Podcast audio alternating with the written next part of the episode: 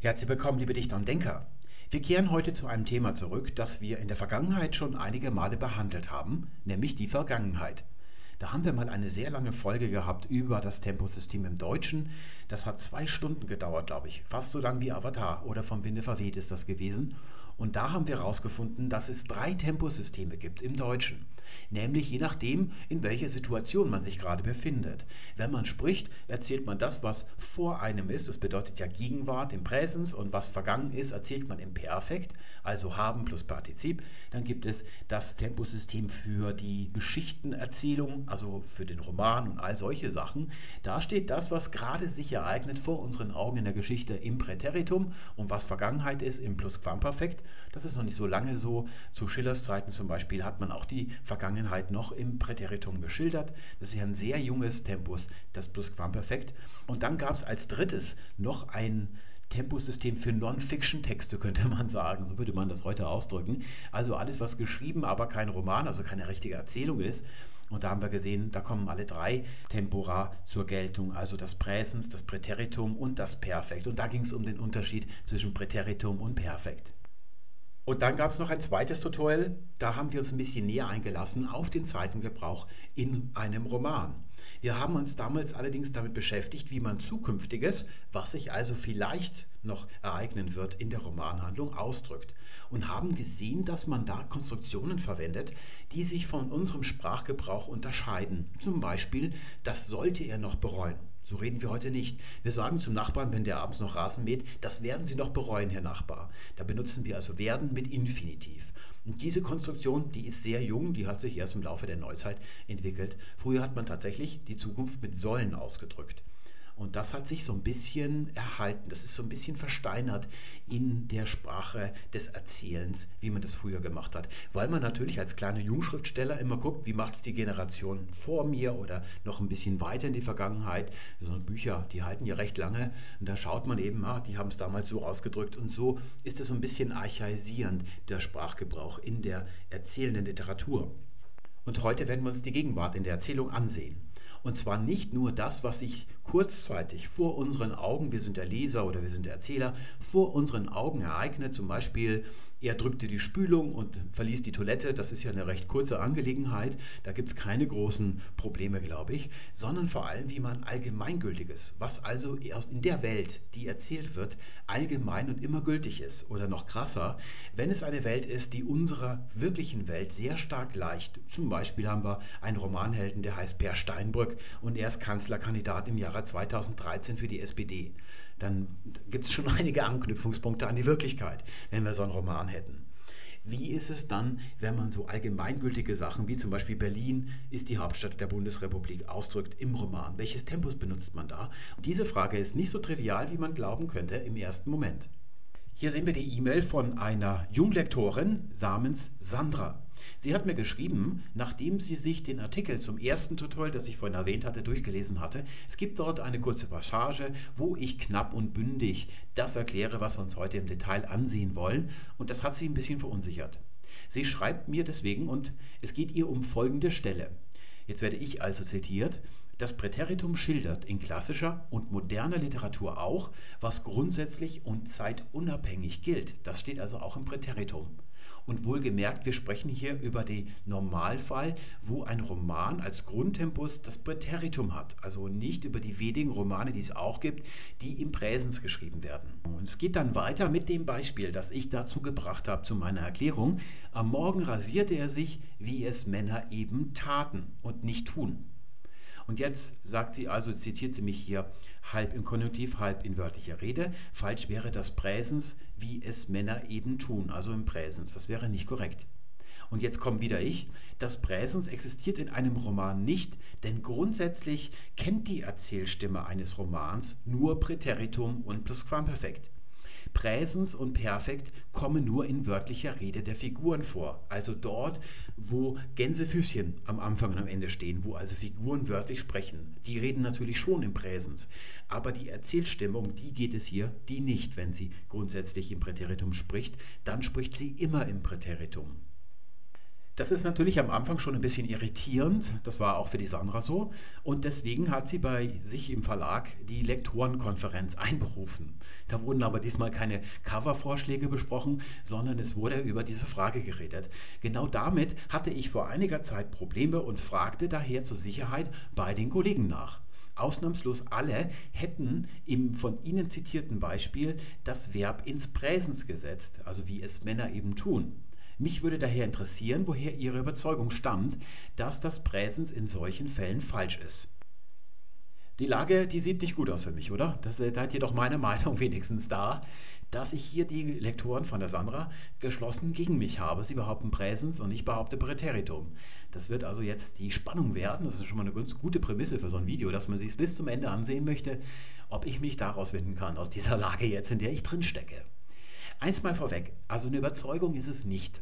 Überzeugung würde ja bedeuten, mir ist irgendwie der Heilige Geist erschienen im Traum und hat mir gesagt, da muss Präteritum stehen oder ich habe es irgendwo aufgeschnappt, mal vor langer Zeit oder meine Mama hat es mir beigebracht und ich laufe mit dieser Überzeugung durchs Leben und merke auch, dass die meisten sich vielleicht nicht dran halten und denke mir, die haben keine Ahnung, wie man das richtig macht. Die sollten mal mir zuhören. Das wäre also eher so eine Überzeugung. Das würde ich darunter verstehen. Aber so ist es nicht. In Wirklichkeit hat sich nämlich so begeben, und damit beantworte ich gleich, woher ich das habe, von meiner ersten Lektorin. Und die war auch jung. Die war nicht mal 30, würde ich sagen. Ich weiß nicht genau, wie alt die war. Steffi hieß sie. Und die war die Lektorin von meinem ersten Roman. Und Steffi war zwar jung, hat also noch nicht viele Jahre Berufserfahrung haben können, aber Steffi war klug und war offensichtlich sehr belesen. Das, was sie so gesagt hat, hatte Hand und Fuß und sie war nicht dominant, sondern sie hat immer nur so kleine Andeutungen und so weiter gemacht und wenn man nicht ganz dämlich war, dann hat man sich ganz gut auf sie verlassen können. Und ich mache es immer so als Autor selber, wenn ein Lektor mir etwas sagt, dass ich es immer nochmal nachprüfe, weil ich nichts nachmache oder befolge, was ich nicht verstehe.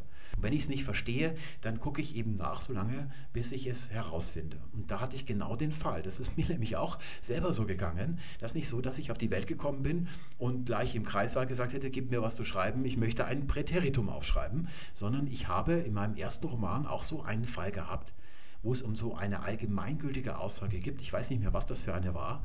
Und habe dann auch kurz gezögert. Ich glaube, ich hatte sogar zuerst das Präteritum und habe es beim Überarbeiten dann durchs Präsens ersetzt.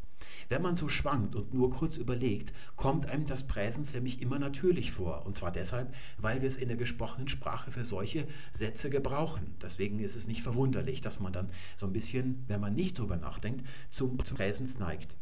Und was hat nun meine Lektorin Steffi getan? Sie hat das Präsens wieder durchs Präteritum ersetzt, also wieder zurück in die Gegenrichtung. Und zwar kommentarlos.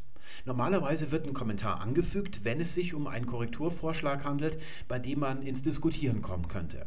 Damit man dann gleich die Ansicht des Lektors kennt, die steht dann gleich daneben am Rand, dafür ist bei den Musterseiten immer der Rand da und da wird das dann hingeschrieben, warum derjenige dafür plädiert, dass zum Beispiel ein Ausdruck besser ist oder weniger missverständlich ist. Bei solchen Sachen werden häufig Kommentare hinzugefügt und bei ganz trivialen Sachen, die dann selbsterklärend sind, wie zum Beispiel ein fehlendes Komma oder man hat sich irgendwie vertippt oder sowas, dann wird einfach korrigiert und dann sieht man es ja dann sowieso. Dann hat man es einfach vorher nur übersehen gehabt meistens.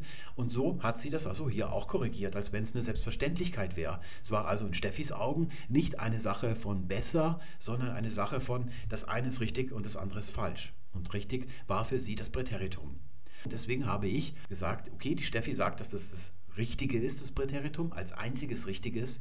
Deswegen versuche ich jetzt mal eine Erklärung zu finden, warum es so ist. Die kannte ich bis dahin noch nicht. Und auf die bin ich dann gekommen. Die werde ich euch gleich präsentieren. Aber was auch immer ich euch da präsentieren werde, bleibt ja dennoch der Einwand von dem Lektorengremium von der Sandra bestehen. Denn die haben ja auch drüber nachgedacht und sind zu dem Ergebnis gekommen, dass das Präsens stehen muss. Das lässt sich ja dadurch nicht wegdiskutieren. Das sind ja auch Lektoren. Naja, haben Sie wirklich drüber nachgedacht? Was glaubt ihr? Wenn ihr mal lest, was die Sandra uns geschrieben hat, Sie hat sie gefragt und sie haben gesagt, es steht das Präsens. Das sieht für mich nicht nach Nachdenken aus, denn wir haben es hier mit einer nicht ganz trivialen Frage zu tun. Da muss man schon ein bisschen länger drüber nachdenken. Und ich könnte euch vielleicht noch erinnern an den Professor aus Tübingen, den hatten wir neulich bei den starken Verben. Den hat die Zeitschrift Bild der Wissenschaft angerufen, so stelle ich mir das vor, ich weiß nicht, ob es wirklich so gewesen ist, und gefragt, ja, wie wird sich das Deutsche denn so in 50 oder 500 Jahren entwickeln? Und da hat der spontan gesagt, die starken Verben, das sind nur noch wenige, die sterben aus. Und wir haben ihm nachgewiesen, dass die Theorie nicht stimmt und noch gar noch mehr. Wir haben ihm nachgewiesen, dass sämtliche Beispiele für starke Verben, die zu schwachen geworden sind, gar keine starken Verben gewesen sind. Dass es also falsche Beispiele sind. Das hat alles mit starken Verben nichts zu tun. Und der hat in Tübingen gelehrt, also der ist in Tübingen Professor. Das ist jetzt nicht die Rick Santorum Universität in Hamburg. Da muss man schon was auf dem Kasten haben. Deswegen gibt es zwei Möglichkeiten. Entweder er hat es, das glaube ich, einfach spontan rausgesagt. Das sieht irgendwie so für ihn aus. Er hat nicht darüber nachgedacht, wie sich die deutsche Sprache so verändert und wurde gefragt und hat er halt irgendwas gesagt. Da möchte er nicht verlegen sein und keine Antwort präsentieren können. Und deswegen hat er das gesagt und hat das eben übersehen. So denke ich mir, ist es gewesen. Wenn er es erforscht hätte, das müsste man eigentlich schon erwarten von dem Professor, dann müsste er schon ein Depp sein, wenn er da zu dem Ergebnis gekommen ist, das er da präsentiert hat.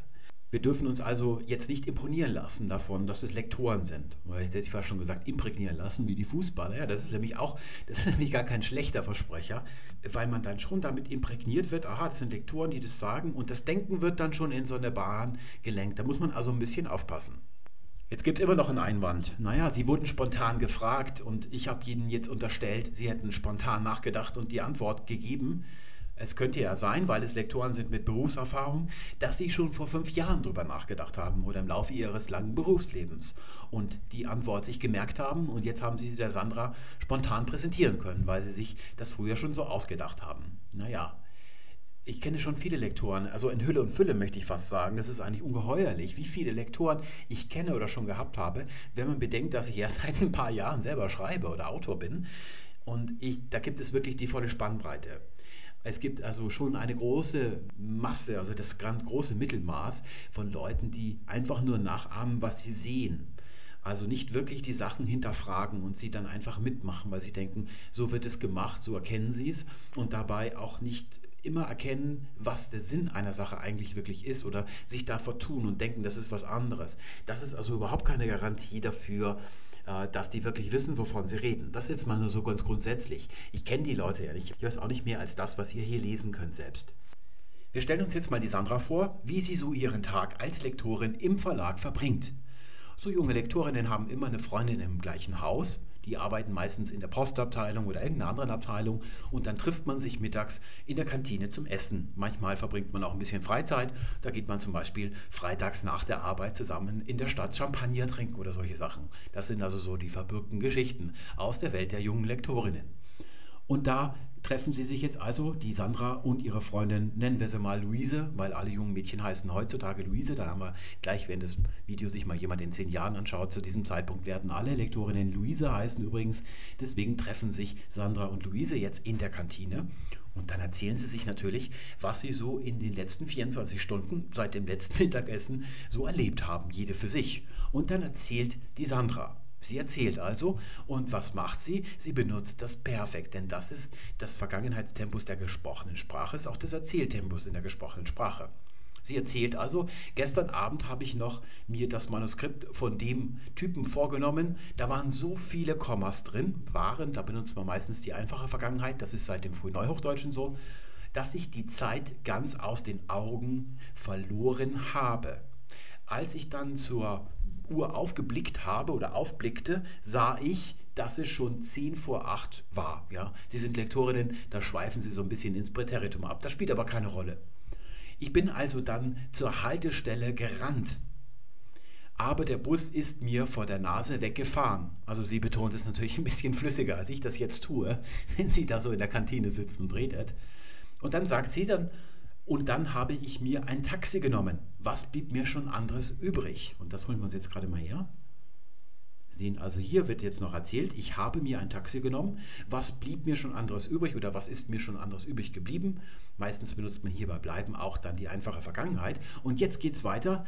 Der Zwölfer kommt ja nach acht nur jede Stunde. Hätte sie also eine Stunde warten müssen an der Bushaltestelle. Na, hätte sie auch zurückgehen können und die Nacht mit dem blöden Manuskript verbringen können. Zu unserer Überraschung hören wir hier ein Präsens kommt. Wir haben ja die ganze Zeit perfekt gehört oder stellvertretend auch mal das Präteritum. Das spielt aber keine Rolle. Funktional, es ist ein Vergangenheitstempus, in dem die Sandra die ganze Zeit ihrer Freundin Luise erzählt hat, was sie am Abend zuvor erlebt hat. Und jetzt kommt plötzlich ein Präsens, das uns nicht falsch vorkommt.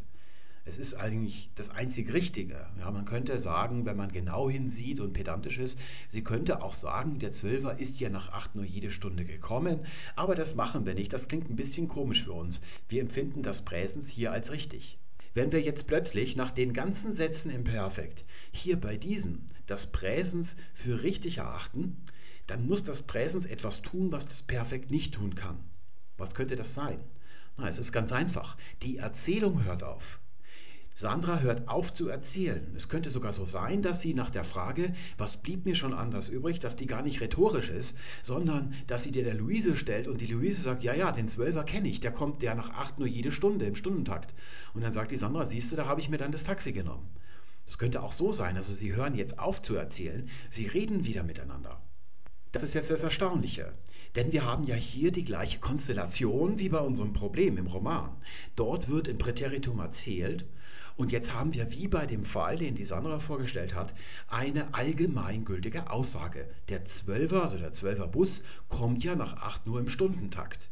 Das ist immer so. Das war nicht nur gestern Abend so, sondern ist immer so. Also vergleichbar, sehr analog. Und dennoch sehen wir hier, dass das Präsens verwendet wird. Ja, die Erzählung hört auf. Und das, was ihr hier seht, das ist das, woran die Kollegen von der Sandra gedacht haben, weswegen sie für das Präsens plädiert haben. Sie haben diese Situation hier so, wie ich sie jetzt hier konstruiert habe, im Kopf gehabt. So etwas haben sie sich vorgestellt. Mit dem Problem, dass die Sandra und die Luise in der Wirklichkeit sitzen. Also ich erzähle zwar hier, was die Sandra gemacht hätte, was sie natürlich in Wirklichkeit nicht erlebt hat, das habe ich mir alles ausgedacht. Aber es ist die Wirklichkeit. Und auch das, was am Abend zuvor bei der Sandra passiert ist, was sich zugetragen hat, das ist auch die Wirklichkeit. Das ist dasselbe Universum. Deswegen kann die Sandra mit dem Präsens die Erzählung von gestern Abend beenden. Der Abend zerstäubt vor den Augen der beiden Damen hier, die hier sitzen. Der ist also nicht mehr so gegenwärtig wie gerade noch, als die Sandra die Ereignisse berichtet hat vom Abend zuvor. Der ist weg. Das macht nichts. Die sitzen weiterhin in der Realität die einzige, die es eben gibt. Hier seht ihr mal eine graue Fläche. Das ist unsere Welt, unsere äußere Welt, unser Universum, in dem wir leben. In dem auch die Sandra und die Luise leben. Also die Luise gibt es ja in Wirklichkeit nicht, aber wir tun jetzt mal so, als wenn es die wirklich gäbe. Und in dieser Welt hat die Sandra den Bus verpasst und sich ein Taxi genommen. Und in dieser Welt trifft sie sich mit der Luise, um ihr zu erzählen, was am Abend zuvor passiert ist. Und das ist auch die Welt, in der ihr lebt, also in der ihr selber drin steht. Und ihr habt euch gerade ein Buch gekauft, deswegen nenne ich euch mal Leser. So, ihr habt euch gekauft von Daniel Kehlmann Ruhm. Das ist ein Roman, das darf man schon so nennen. Es sind eine Aneinanderreihung von Geschichten, aber die stehen erzählerisch und kausal in einem Zusammenhang, deswegen nennen wir es einen Roman. Und den wollt ihr jetzt lesen, habt das euch gerade ein bisschen gemütlich gemacht und dann blättert ihr auf der Seite 7, da geht es dann irgendwie mit Text los, da fängt die Erzählung an, da ist man ja geschult und da fängt also jemand an, Sätze zu sagen, etwas zu erzählen. Und die erste Frage lautet, wer ist dieser jemand? Nicht Daniel Kehlmann, der ist es nicht.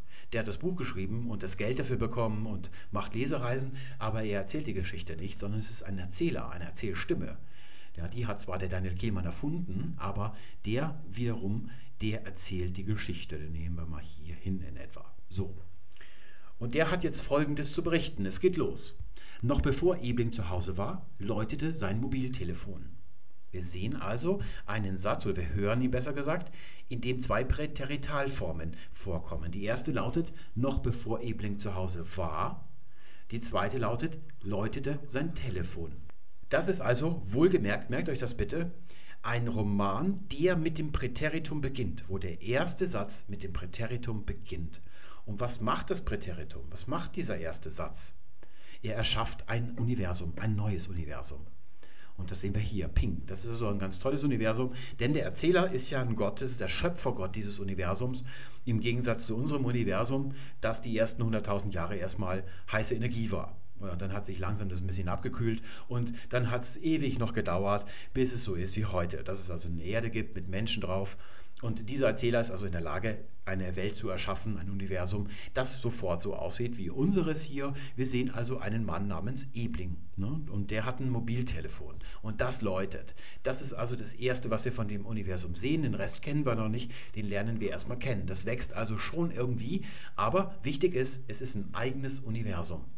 Selbst wenn in diesem Universum zum Beispiel die Telekom vorkommt, das kommt sie nämlich, dann ist das nicht die Telekom, die ihr kennt aus der wirklichen Welt, aus der grauen Fläche, sondern es ist eine, die erfunden worden ist von diesem Erzähler, aber unserer Telekom, die wir alle gern haben, zum Verwechseln ähnlich sieht.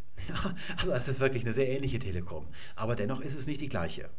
Zum Beispiel könnte in diesem Roman auch Per Steinbrück vorkommen und er ist dann der Kanzlerkandidat der SPD im Jahre 2013. Also, wo man sagt, es ist verflixt ähnlich wie die Wirklichkeit, ist das wirklich ein eigenes Universum? Ja. Denn wenn ihr zum Beispiel mal den Per Steinbrück live seht oder im Fernsehen, dann könnt ihr ja euch mal darauf konzentrieren.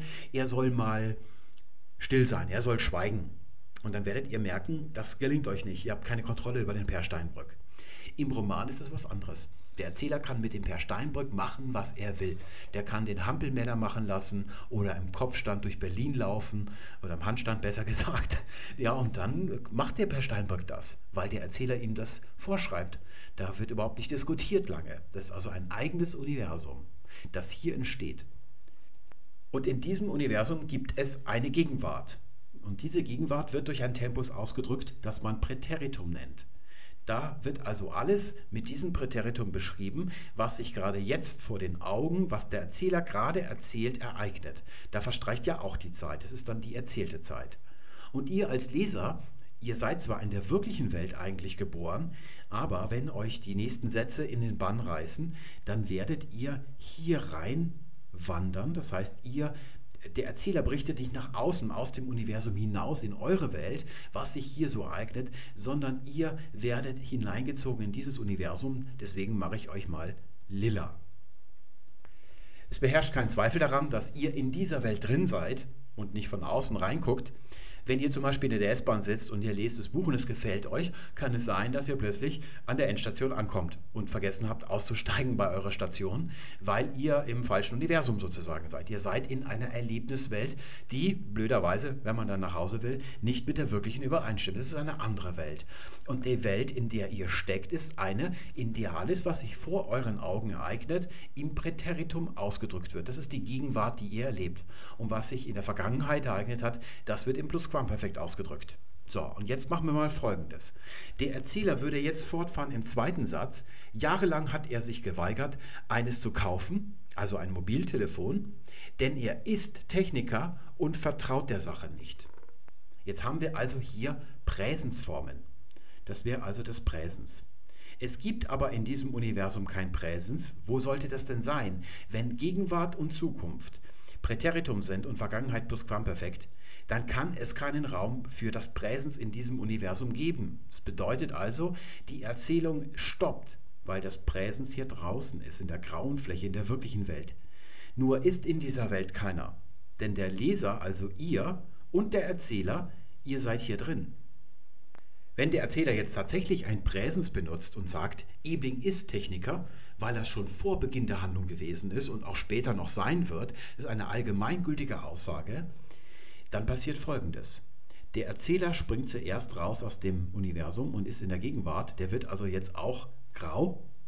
Und der Leser, also ihr, ihr müsst ihm folgen nach draußen. Und das ist genau das, was ihr ja eigentlich nicht machen wollt. Den mache ich jetzt auch mal grau.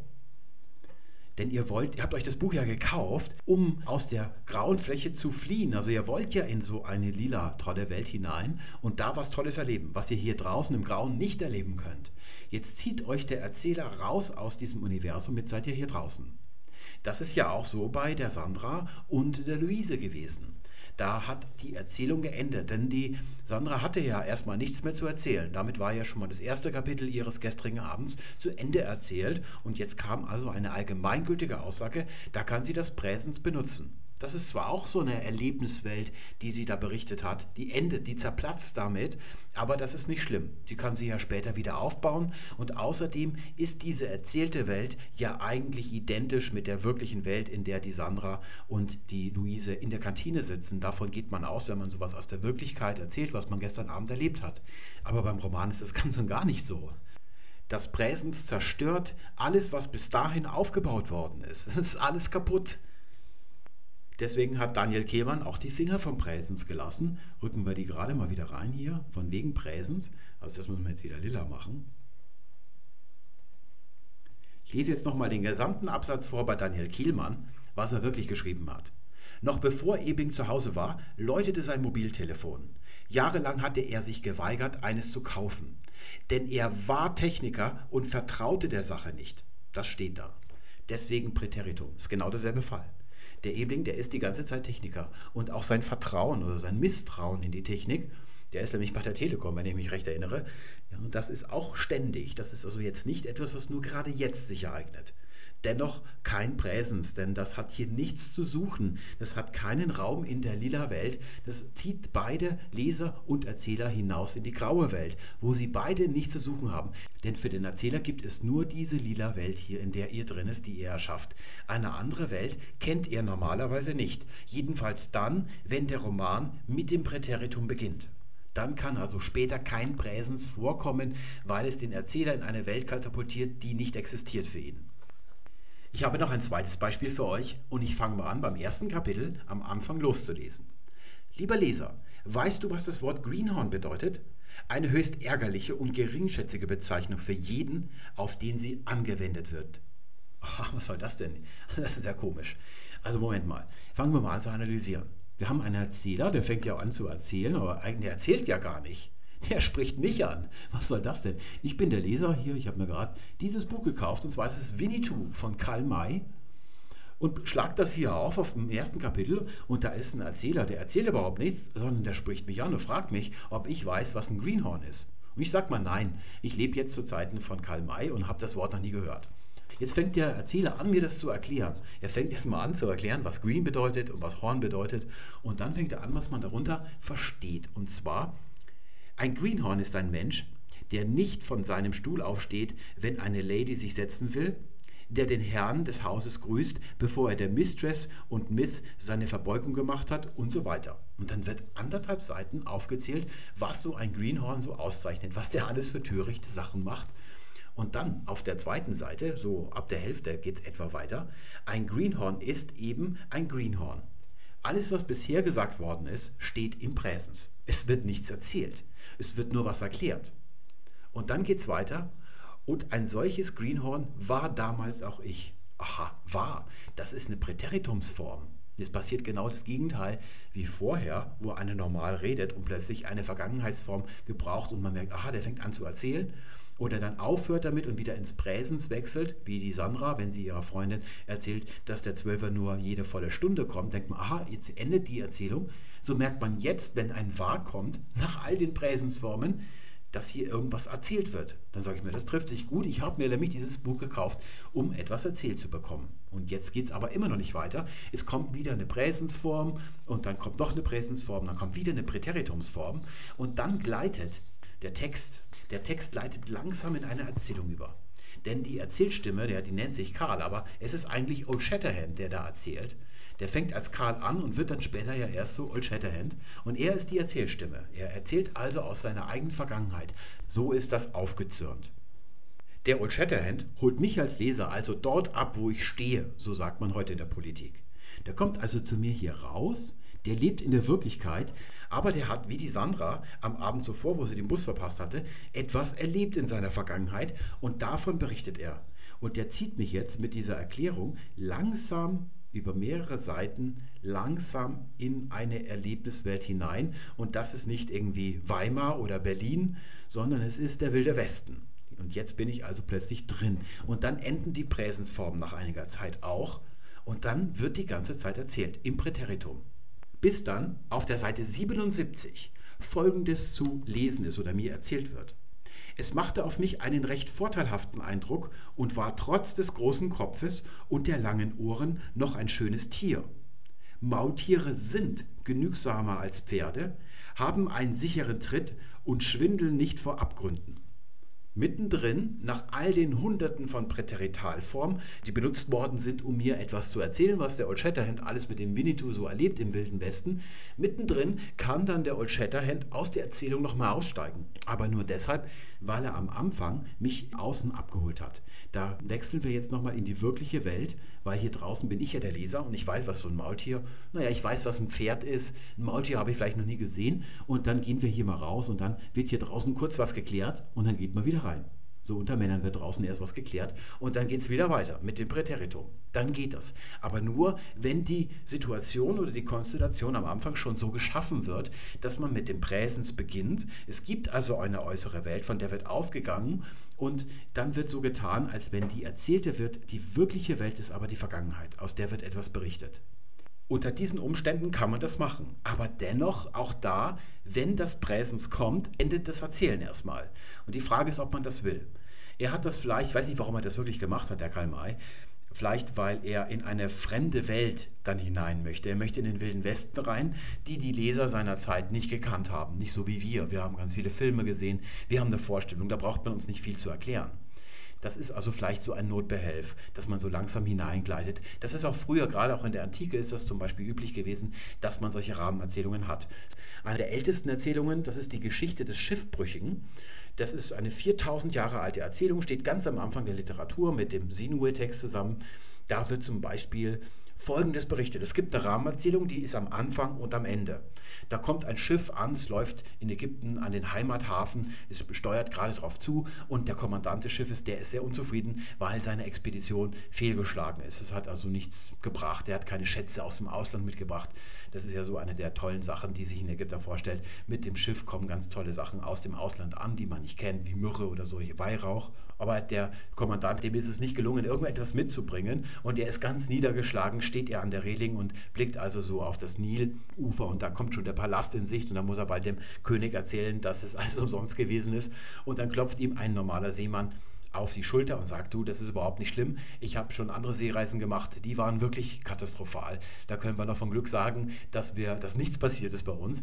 Ich bin lämmig mal. Und dann fängt die eigentliche Erzählung an erzählt der Seemann, wie er mal vor Jahren bei einem Sturm, also das Schiff untergegangen ist. Alle sind gestorben, aber er konnte sich auf eine einsame Insel retten und macht dann die Erfahrung nach kurzer Zeit, dass auf dieser Insel Godzilla lebt. Also so eine große Meeresschlange, also keine Meeresschlange, die lebt auf der Insel und am Anfang ist es ein ähm, gewisser Konflikt zwischen den Menschen und dem riesen Godzilla und dann freunden die beiden sich aber an und dann werden sie irre Freunde und dann hilft ihm Godzilla auch noch ein Boot zu bauen und dann kann der damit in die Heimat zurücksegeln. Das ist nämlich eine der tollsten Sachen oder das Happy End schlechthin für den alten Ägypter gewesen, dass man zurück nach Ägypten in die Heimat heimkehren kann. Denn jeder Tag im Ausland ist ein Graus für den alten Ägypter gewesen. Und am Ende, wenn er das erzählt hat, kommt also nochmal die Szene, wo der Seemann mit dem Kommandanten auf der Reling steht, also die Rahmenerzählung wird nochmal aufgegriffen und dann endet der Text. Das hat man früher auch gemacht, aber da ist es auch so gewesen, dass die Rahmenerzählung selbst auch im Präteritum ist. Die wird auch erzählt. Aber das ist früher eben eine Taktik gewesen, dass man nicht unmittelbar in einen Text eingestiegen ist. Aber wir heute, wir lesen so viele Geschichten, dass es überhaupt kein Problem ist. Wir sehen ja auch viele Filme, wo das so ist. Das ist ja auch nicht so, dass der Regisseur erstmal erscheint, auf seinem Stuhl sitzend und erstmal klärt, ja, ich habe mir Folgendes gedacht, eine tolle Geschichte ausgedacht. Ja, so zum Beispiel Las Vegas, ja, Spielcasinos und so weiter. Stellen Sie sich das vor, Zuschauer, und dann geht dann langsam irgendwie so die Szene los. Da würden wir sagen, was ist das denn für ein Depp? Sondern wir sind heute geschult, dass die Erzählung, wenn wir ein Buch aufschlagen, sofort losgeht und das geht mit einem Präteritum los. Und wenn wir mittendrin ein Präsens anbringen, dann bricht die Erzählung zusammen. Und das ist etwas, was man unbedingt vermeiden muss. Das ist also meine Erklärung, warum das Präsens normalerweise in meinem Roman, wenn der im Präteritum geschrieben ist und auch so beginnt, nicht vorkommen kann, weil es keinen Platz hat. Und das, woran die Lektoren gedacht haben, ist dieses hier, diese Szene aus der Wirklichkeit, aus der grauen Welt. Da wechseln sich Erzählungen und Nichterzählungen ständig ab, das ist überhaupt kein Problem. Aber in einem Roman ist das nicht so. Das muss eine durchgängige Erzählung sein. Es kommt einem wahnsinnig natürlich vor, sowas hier, weil wir es ständig haben im Alltag, aber es ist eben doch anders in einer Erzählung. Machen wir zum Abschluss noch eine Probe aufs Exempel. Der Kommissar fuhr nach Andalusien. Dort schien immer die Sonne. Kein Problem, oder? Das Präsens hat ja nichts zu suchen. Oder dort schien, wie jeder wusste, immer die Sonne. So geht's und nicht anders. Oder noch ein anderes Beispiel, Luisa war schön. Ich habe jetzt mal schön genommen und nicht klug und talentiert und erfolgreich, weil klug häufig so im Moment vielleicht auch gebraucht wird. Ne? Sie verhielt sich gerade klug. Sie war klug und fiel nicht drauf rein zum Beispiel, deswegen habe ich hier mal schön genommen. Das ist etwas, was sich über mehrere Jahre erstreckt, also eine allgemeingültige Aussage, ist überhaupt kein Problem. Und wenn jetzt in meinem Roman Per Steinbrück vorkommt, dann kann ich auch sagen, Per Steinbrück war schön. Also, wenn man es davon ausgeht, dass er in der Wirklichkeit auch schön ist. Das habe ich ja bis heute nicht kapiert, dass alle Frauen den Per Steinbrück und den Sigmar Gabriel ganz schrecklich finden. Das sagt jede Frau und ich habe das bis heute nicht kapiert. Das war's für heute. Ich danke euch fürs Zuhören und wünsche euch alles Gute bis zum nächsten Mal. Tschüss.